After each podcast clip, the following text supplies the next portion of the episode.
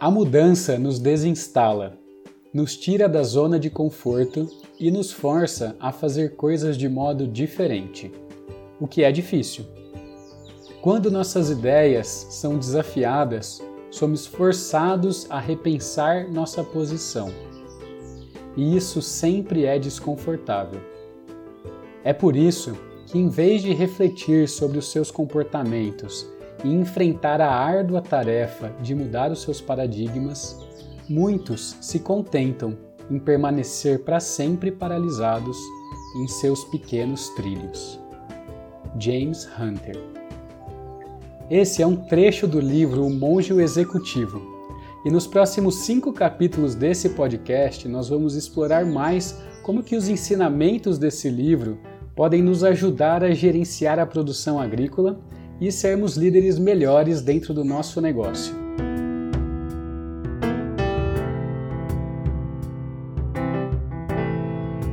O livro conta a trajetória de Don Daly, que depois de ter vários problemas pessoais, profissionais, ele começa a buscar ajuda e ele acaba encontrando um grande ex-empresário chamado Leonard Hoffman.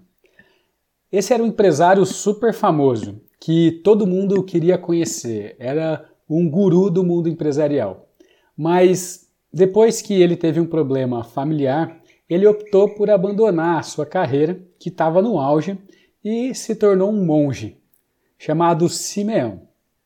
Simeão começa a ensinar sobre as dificuldades que o líder tem para guiar os seus liderados e como que deve a gente deveria abdicar as nossas preferências pessoais o líder, ele deve se doar pelos seus colaboradores, para estreitar os laços e ter iniciativas que dão verdadeira autoridade para o líder.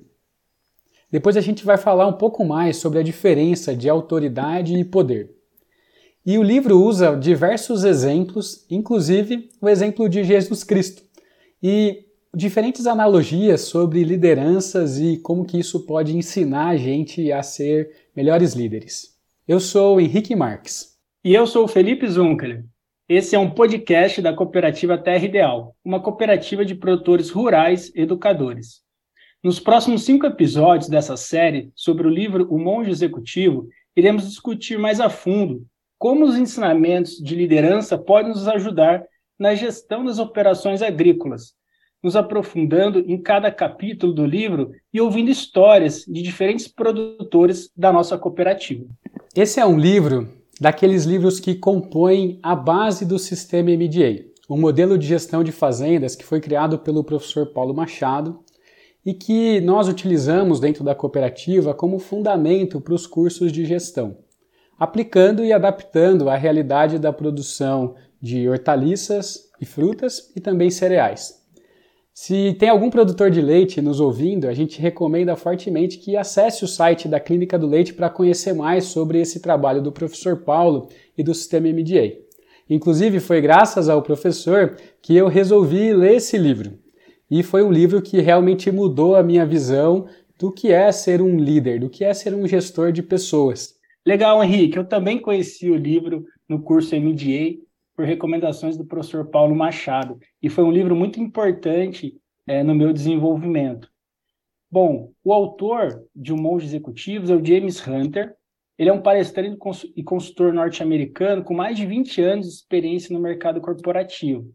Com sua experiência de mercado, ele trouxe né, esses conhecimentos para dentro de uma trilogia de três livros. O primeiro é O Monge Executivo, depois ele lança um segundo livro que é De Volta ao Mosteiro, e por fim, ele traz um terceiro que se chama Como se tornar um líder servidor.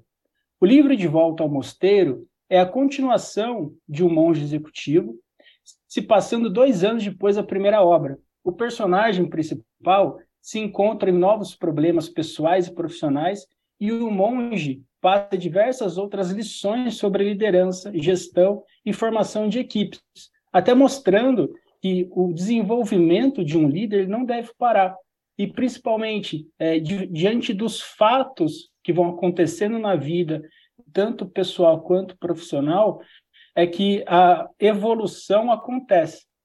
Já o terceiro livro, Como se tornar um líder servidor, da trilogia, ele penetra mais fundo nos princípios de liderança que traz os outros livros, mostrando que um líder deve primeiro servir e saber fazer sacrifícios em nome de sua equipe. Apesar do livro O Monge Executivo ter sido escrito há mais de 20 anos, as estratégias de liderança são totalmente atuais e aplicadas em qualquer negócio, inclusive no agronegócio. Em cada um dos episódios, a gente vai fazer um resumo do capítulo e junto a gente vai discutir, ouvir comentários sobre como que a gente pode aplicar esses conhecimentos dentro das nossas fazendas e dentro da produção agrícola.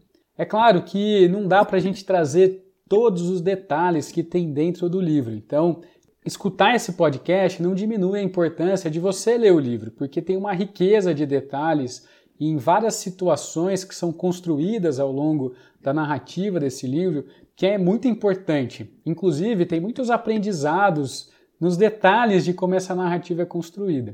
Para quem nunca teve acesso ao livro, esse é um livro de uma historinha, na verdade. Então, é uma, é uma espécie de, de narrativa, de romance que conta a história né, do John junto com o Leonard Hoffman, ou Simeão, depois que ele se tornou um monge, e, e vai contando essa história de uma maneira muito fácil de ler, muito gostosa. Inclusive, esse é um livro que tem muitas formas de vocês acessarem. Né? Vocês podem ler esse livro nas comprando né, a, a cópia física dele, mas também quem não está acostumado a ler pode acessar ele em audiobook. Tem inclusive disponível no YouTube. E eu tenho certeza que você que trabalha em algum lugar, independente da empresa que seja, e tem uma família, você vai se identificar muitas vezes ao longo desse livro com as situações que o John passa a gente realmente recomenda muito a leitura. A gente vai começar agora a resumir umas partes né, desse, do primeiro capítulo do livro. E a gente sempre vai seguir a mesma lógica. Então a gente vai resumir um trecho do livro e depois a gente vai fazer comentários aqui. E depois a gente resume o outro trecho e faz comentários sobre isso. Tá? A ideia é a gente seguir essa lógica nos próximos episódios também, inclusive trazendo daí comentários e situações de outros produtores da cooperativa. Mas vamos lá. Então, o primeiro capítulo chama As Definições. Nesse capítulo, o autor traz um prólogo né, de como que estava a vida do John. Então, ele estava passando por muitos problemas, né, tanto dentro da empresa, na sua equipe, problemas sérios ali da equipe de estar engajados, ele não conseguia fazer com que a equipe executasse o trabalho da maneira que a empresa precisava. E isso começou a refletir também no relacionamento dele com a família. Ele tinha uma vida muito boa, né? uma casa boa, uma família é, bem estruturada, os filhos, com a esposa. E tudo isso começa a cair por água abaixo, ele começa a ter uma série de problemas, até que a esposa dele e o pastor da igreja que eles costumavam frequentar recomendam que eles que o John vá fazer um retiro em um mosteiro. E ele fica muito resistente no começo a ir nesse retiro, é algo muito diferente do que ele está acostumado a fazer. Então tem um certo preconceito ali para ir, mas ele fica curioso porque ele sabe que quem vai dar o curso nesse mosteiro é o Leonard Hoffman, que, como eu já comentei com você, era uma lenda no mundo dos negócios e acabou virando monge. ele fica muito curioso para conversar com o Leonard Hoffman, para entender por que, que esse cara abandonou a vida né, de sucesso que ele tinha e, e resolve ir lá para o monge. E aí, lá no mosteiro, ele passa a se chamar Simeão. O Leonard Hoffman passa a se chamar Simeão. E ele chega no mosteiro e tem umas situações interessantes que depois a gente vai comentar de como que ele conhece o Simeão. Mas, além de outras atividades, todos os dias de manhã, o John e mais cinco participantes tinham aulas de liderança com o irmão Simeão sobre os princípios de liderança. E aí o Simeão, na primeira aula, é, começa a mostrar que ouvir é uma habilidade muito importante do líder e que ela precisa ser desenvolvida e que o líder pode, de fato, não só aprender como ser um bom líder e desenvolver essas habilidades e não precisa nascer com isso. E é muito interessante porque isso é trazido, né, essa primeira aprendizado, ele é trazido numa situação em que os participantes estão se apresentando e o John ele está muito mais preocupado em pensar o que, que ele vai falar, como que ele vai contar a história dele de uma maneira interessante, e ele não escuta a história de ninguém. E aí o Simeão, antes dele falar, pede para o John fazer um resumo do que, que ele entendeu da história dos outros e ele fica todo envergonhado porque ele não tinha escutado nada. E aí ele, o Simeão coloca né, que uma das principais habilidades que um líder deve ter é saber ouvir. E aí um dos participantes pergunta para o Simeão por que, que o Simeão usa sempre a palavra líder e liderança e evita falar de gerente ou gerência. E ele começa a explicar que a gerência não é algo que você faz para os outros. Você gerencia os recursos, você pode gerenciar a si mesmo, mas a gente não consegue gerenciar outras pessoas. A gente lidera as outras pessoas. Em relação ao ouvir, né, muitas vezes nós no dia a dia, no trabalho, dentro de casa, a gente acha que está ouvindo, né? Muitas vezes a gente está eh, é, ouvindo, mas um, um faz de conta que estamos ouvindo, porque muitas vezes a gente já está pensando nos no nossos é, gostos ou então no que a gente gostaria que acontecesse. E assim que a pessoa terminou, às vezes ela nem terminou de falar, e a gente já quer expressar a nossa opinião sem mesmo ter dado né, a chance de a pessoa ter expressado o seu ponto de vista. Eu acho que o, o líder ele tem uma das habilidades que o livro, né, o autor traz como virtude de caráter é a humildade. E a humildade também é a gente ter humildade de estar presente no momento entender de fato o que a pessoa está querendo dizer. Isso é interessante, e... né? Porque muitas vezes a gente escuta a outra pessoa, na verdade, pensando como que a gente vai responder, né? Como é que eu vou argumentar, ou como que eu vou responder, como que eu vou resolver essa, aquela situação, sem dedicar o nosso tempo a, de fato, escutar e entender o que a outra pessoa está dizendo. Eu lembrei agora de um outro livro que a gente usa bastante também, que é os Sete Hábitos, né? Os Sete Hábitos das Pessoas Altamente Eficazes, e um dos hábitos do, que, que ele coloca é, primeiro, ouvir para depois ser ouvido. Né? Primeiro, ele tente entender antes de fazer com que as pessoas te entendam. Exato. E é legal que o, livro ele traz uma lição, né? Porque na hora da apresentação, o John estava tão preocupado no que ele ia falar que acabou não ouvindo ninguém. E o Simeão, ele dá uma, ele dá uma lição, mas de uma maneira muito é, amorosa. Ele pede simplesmente para que ele repita o que as outras pessoas falaram. E ele, lógico, ele não ia conseguir repetir, porque ele não tinha prestado atenção em nada do que as outras pessoas tinham falado sobre elas, né?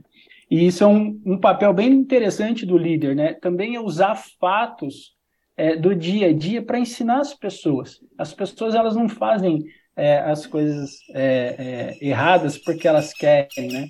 Mas o líder precisa estar atento ao comportamento das pessoas e aos fatos do dia a dia para que vá conduzindo o aprendizado dos seus liderados.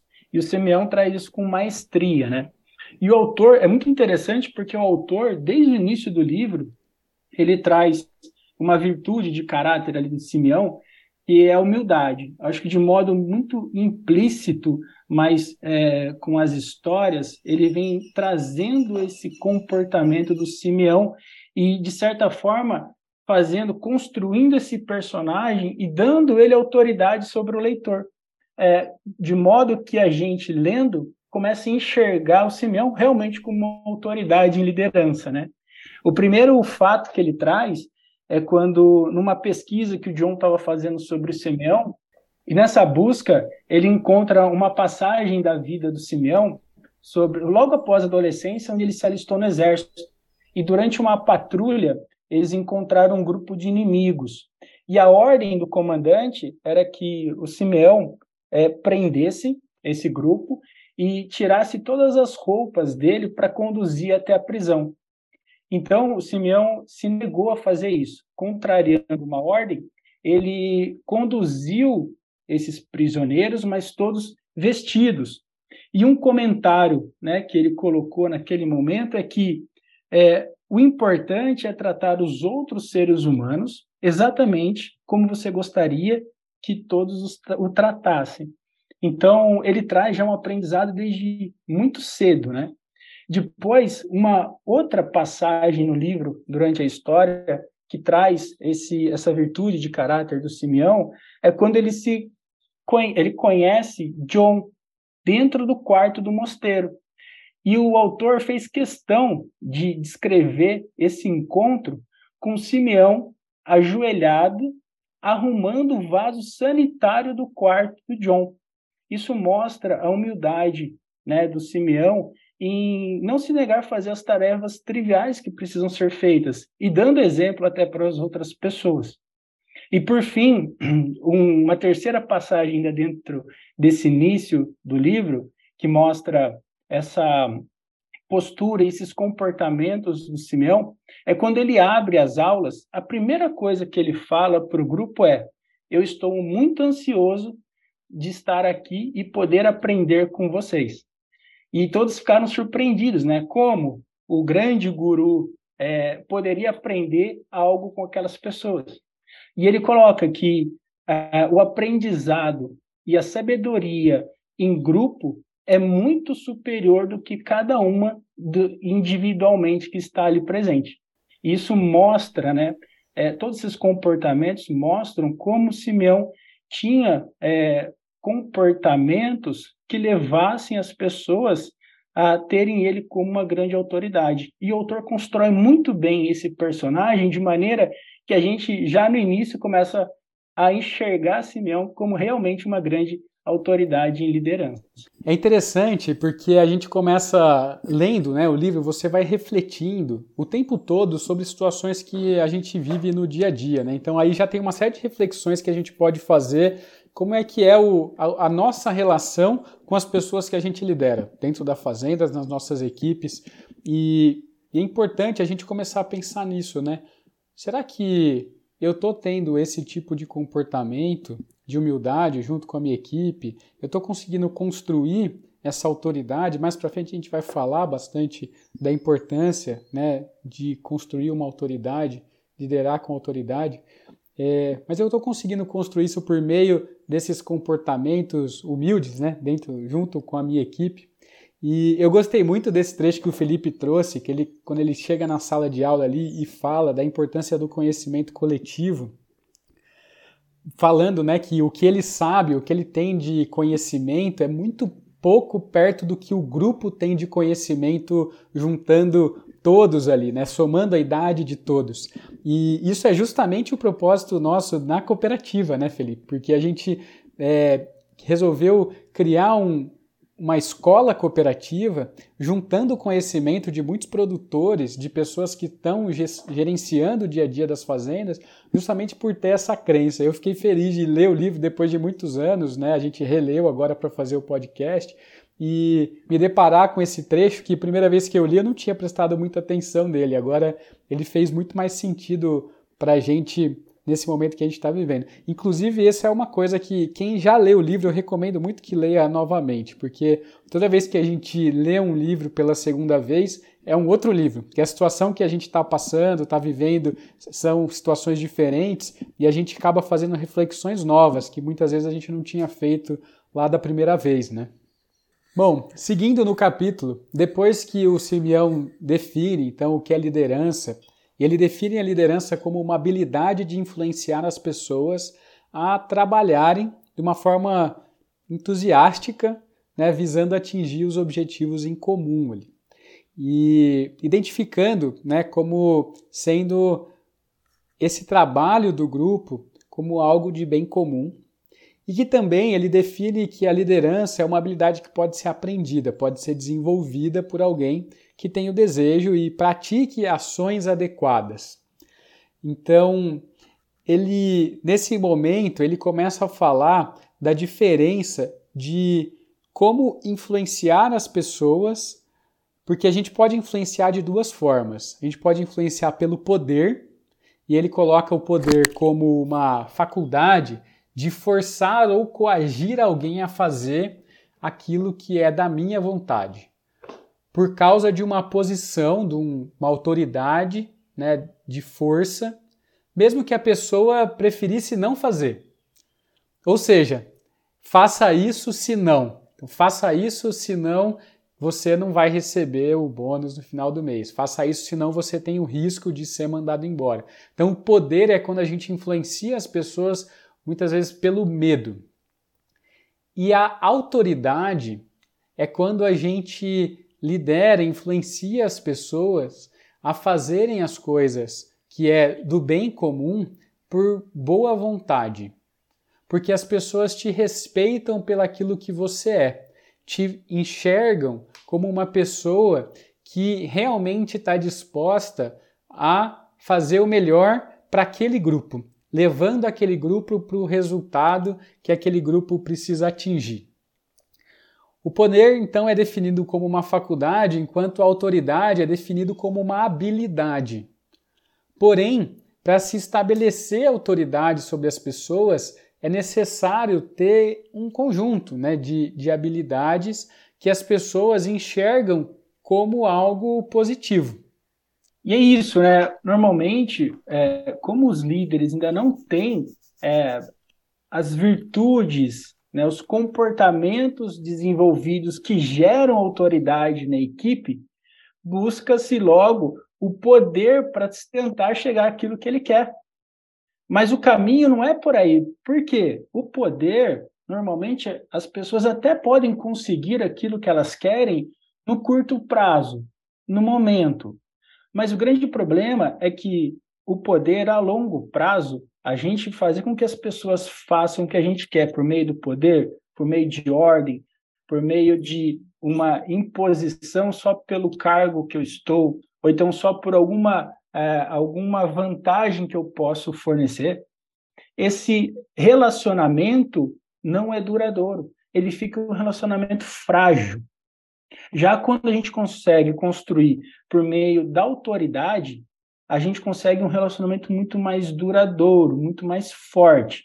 Mas para isso a gente precisa então que o líder tenha comportamentos que levem a equipe a enxergar ele como uma pessoa de autoridade. Só que esses comportamentos, eles são habilidades, habilidades que a gente vai adquirindo e vai desenvolvendo ao longo da vida. A gente não nasce com essas habilidades. E é fácil a gente pensar. Pense em vocês. Aqui eu vou convidar vocês a fazer um exercício. Pensem em pessoas que tiveram autoridade sobre vocês. Autoridade sempre é pessoas que influenciaram de maneira positiva, que vocês enxergavam elas com grande admiração. Quais comportamentos que essas pessoas tinham que faziam com que elas tivessem autoridade sobre vocês? Listem esses comportamentos e deem uma analisada. No fim, a gente vai perceber que esses comportamentos dessas pessoas que tinham autoridade sobre nós eram habilidades que po podem ser desenvolvidas em qualquer pessoa, em qualquer líder. E o líder precisa ter essas habilidades para que consiga construir essa autoridade então fazer com que as pessoas façam aquilo que precisa ser feito para o bem de todos, né? E ele traz também um ponto muito importante é que um dos membros ali da equipe, é, dos seis participantes que estavam nesse retiro, ele era um, um, membro do exército e um perfil muito rígido. E ele fala, é, ele cita que muitas vezes se consegue é, fazer as coisas por, por meio do poder. E o Simeão, ele ensina, pra, por meio dessa pergunta, que sim, é, pode ser, ocasionalmente, a gente precisa utilizar do poder para tomar uma decisão, então para que consiga fazer as pessoas ter um determinado comportamento. Por exemplo, na demissão de um funcionário que teve um comportamento inadequado na empresa. Mas o Simeão provoca. Se a gente precisou usar o poder, a gente precisa refletir muito nessa situação o porquê eu precisei usar o poder porque a minha autoridade não estava inteiramente instalada naquele ambiente, ou talvez eu nem tenha criado uma autoridade. E aí eu preciso fazer uma reflexão interna dos meus comportamentos como líder, do porquê eu precisei usar o poder naquela situação. E o, o que me faz pensar nessa situação toda é que para a gente desenvolver essas habilidades de liderança e criar autoridade, existem uma série de ferramentas gerenciais que a gente pode usar.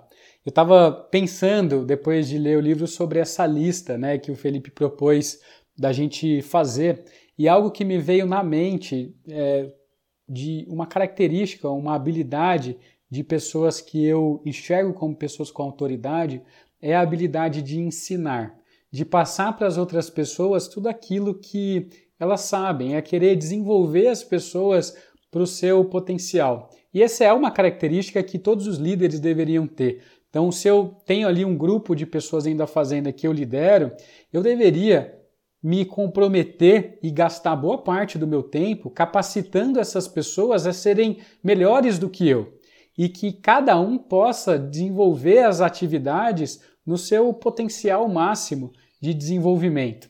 E esse ensinar e passa, né, não só ensinar como que eu executo uma atividade na fazenda, como é que eu faço para que aquela atividade aconteça, sabe operar uma, uma máquina, fazer uma determinada operação, mas também a pessoa entender o porquê que ela está fazendo cada uma daquelas atividades. Quando a gente começa a ensinar porquê, as pessoas passam a ganhar autonomia sobre o processo que elas executam e elas é, passam a ter autoridade sobre aquele processo. Então, é, isso me veio na cabeça agora uma outra coisa, que todo mundo pode ser líder dentro de um negócio, né? As características de liderança, elas não são exclusivas a quem tem cargos de gerência. Na verdade, você pode ter é, muitas pessoas com habilidades de liderança e isso é positivo para o negócio de qualquer maneira. Mas como eu estava dizendo, existem algumas ferramentas que ajudam nisso, né? Então, a gente falou da importância de escutar e a, a ferramenta gerencial da reunião diária, é um momento muito importante para isso. As anomalias que a gente fala também é um momento importante de escutar as pessoas e de se colocar à disposição para ajudar as pessoas. E as pessoas enxergam ajuda também como algo que constrói essa autoridade do líder, do gestor.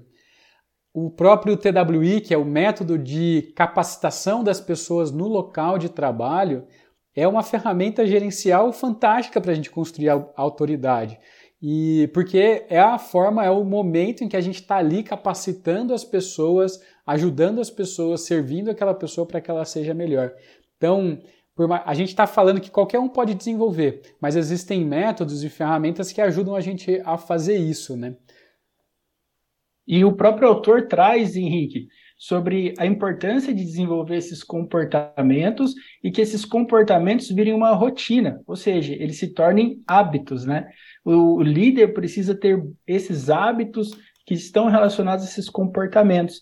E as ferramentas ajudam muito nisso, né? Eu acho que as ferramentas, elas ajudam a gente é, é, construir e desenvolver esses comportamentos e, principalmente, fazer com que esses comportamentos sejam um hábito dentro dos nossos negócios. Exatamente. E, bom, continuando então, o, o capítulo, esse primeiro capítulo que a gente está falando, ele termina com o Simeão falando da importância do balanço entre executar as tarefas que precisam ser executadas dentro do negócio e desenvolver relacionamentos. Porque o líder, quando ele se concentra apenas nas tarefas e não nos relacionamentos, ele pode ter problemas, como vocês que estão aqui nos escutando já podem ter tido problemas com pessoas. É, a gente roda aí muitos lugares no Brasil e o principal problema que as pessoas relatam para a gente, né, os gestores relatam, é dificuldade de relacionamento com as pessoas. Porém, é, se o líder não tiver cumprido as suas tarefas, ou se as tarefas não forem executadas e ele se preocupar só com as pessoas, a liderança também não é assegurada, porque o resultado do negócio depende da execução das tarefas. Para que a gente de fato assegure a liderança, a gente precisa tanto se preocupar com a execução das tarefas, mas também com a construção dos relacionamentos. Porque e aí é muito legal porque ele termina esse primeiro capítulo falando da importância da gente desenvolver relacionamentos não só com os funcionários, com os empregados, mas também com os acionistas, né, com os donos do negócio, com os sócios do negócio quando existem, desenvolver relacionamento com os fornecedores e desenvolver relacionamento com os clientes. Para que aí sim eu garanta que eu tenho um negócio saudável. Então veja que o papel do líder ele vai muito além né, de só se preocupar ali com as pessoas, ele precisa se preocupar com as pessoas para que as atividades sejam executadas. E ele traz uma situação legal que vocês já devem ter passado por isso também, e a gente é, vê isso em muitos lugares, que as pessoas deixam as empresas, deixam as fazendas por problemas de relacionamento. É, se a fazenda tem um problema de relacionamento, se a pessoa tem um problema ali dentro da fazenda, qualquer 50 reais a mais, 10 reais a mais que ela vai ganhar em outro lugar, ela vai embora. Então, muitas vezes a gente é fácil a gente dizer que a pessoa saiu por causa de salário, né? E geral, isso é palpável, né? Inclusive ele fala isso no livro. A gente culpa dinheiro por ser algo palpável. Mas na verdade, o que está por trás de grande parte da saída das pessoas das empresas são problemas de relacionamento. Então, o líder deveria se preocupar com o relacionamento das pessoas para que elas executem as atividades e também o relacionamento com os outros interessados no negócio, que é algo que a gente sempre traz né, dentro dos cursos, das, dos programas que a gente fala, da importância de entender o que é valor para os interessados. É a base da gestão entender o que é valor. E a gente só consegue de fato entender o que é valor se a gente criar bons relacionamentos, para que a gente realmente crie esse diálogo, possa ouvir esses interessados, pessoas, sócios, donos, fornecedores e clientes. E a própria sociedade também como interessado. E aí ele termina então esse primeiro capítulo falando que a base para que a gente consiga construir bons relacionamentos é ter confiança. Confiança é a base de tudo. Exato. Quando a gente tem um ambiente seguro, a gente consegue é, estabelecer esse relacionamento, um relacionamento muito mais forte e que vai ser muito mais duradouro. E é muito legal isso, né, Henrique? Porque ele traz isso, esse relacionamento entre a equipe, entre as pessoas da equipe, mas também com todas as pessoas que estão interessadas no nosso negócio. Como o Henrique já colocou, tem muitas outras pessoas interessadas além do cliente. Tem a própria equipe, tem os sócios e acionistas, tem os fornecedores, e a gente precisa manter esse relacionamento é, firme e duradouro, né? Para isso, a gente precisa, então, construir esse relacionamento, e o relacionamento só consegue ser construído no ambiente seguro. E a gente percebe a grande importância do comportamento ideal do líder. Por meio desse comportamento, a gente consegue construir o ambiente onde todos os interessados tenham suas necessidades atendidas e faça com que o negócio seja perpétuo e tenha crescimento.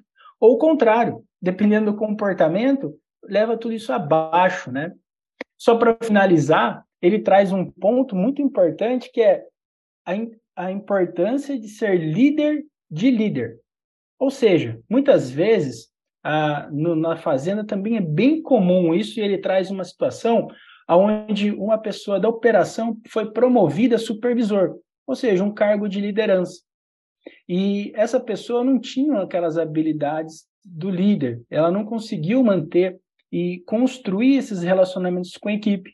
E ele traz a situação: essa pessoa era um operador de retroescavadeira. E ele fala que ele teve dois grandes problemas. O primeiro é: eu perdi o melhor operador de retroescavadeira que eu tinha. O segundo é, eu criei um problema, porque eu também perdi um líder, né? Porque essa pessoa não tinha aquelas habilidades desenvolvidas. Essa e é uma situação muito comum nas fazendas, né? Isso a gente já viu acontecer em muitos lugares. Você perdeu um bom operador porque você promoveu ele a supervisor e ele não, não soube liderar. E a gente, inclusive, fez um trabalho há alguns anos atrás com uma fazenda justamente disso, né? Como é que eu monto um plano de desenvolvimento de líderes dentro do meu negócio quando eu vou promover alguém? E existe um passo a passo para que a gente faça isso aproveitando as ferramentas gerenciais, né? E, e assim, resumindo, só para a gente falar um pouco sobre isso também, a gente deveria, toda vez que a gente promove alguém, também ter o período de experiência. Igual não tem quando a gente contrata alguém os 90 dias de experiência, 45 mais 45, a gente deveria fazer isso também quando a gente promove alguém.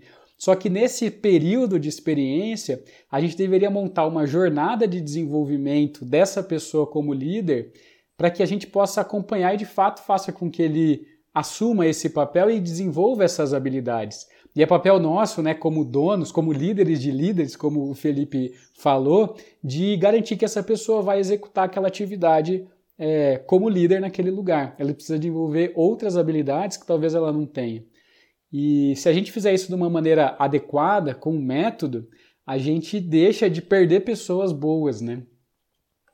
Exato. E a falha não é da pessoa que estava numa operação e assumiu um cargo de liderança e não conseguiu fazer com que a equipe enxergasse ela com autoridade. A falha é nossa, que promoveu uma pessoa para um cargo que exige outras habilidades que até então não era exigido, e a gente acha que só pelas habilidades operacionais ela vai conseguir tocar, né, tocar aquele novo cargo. Então, esse é um, esse é um é, a culpa disso acontecer é nossa.